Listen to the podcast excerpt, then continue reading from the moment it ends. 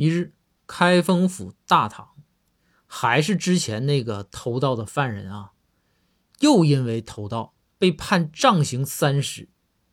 包公就问道：“堂下犯人，开封府啊，最近还是在搞这个优惠活动，你参加不？”有了上次的教训，那堂下犯人学聪明了，赶紧说：“不参加，不参加，大人，我不参加。”杖刑执行完毕之后啊，犯人回到大堂又哭了，哭着说：“大人，我不是不参加咱这优惠活动了吗？怎么反而又打了五十大板呢？又打多了呢？”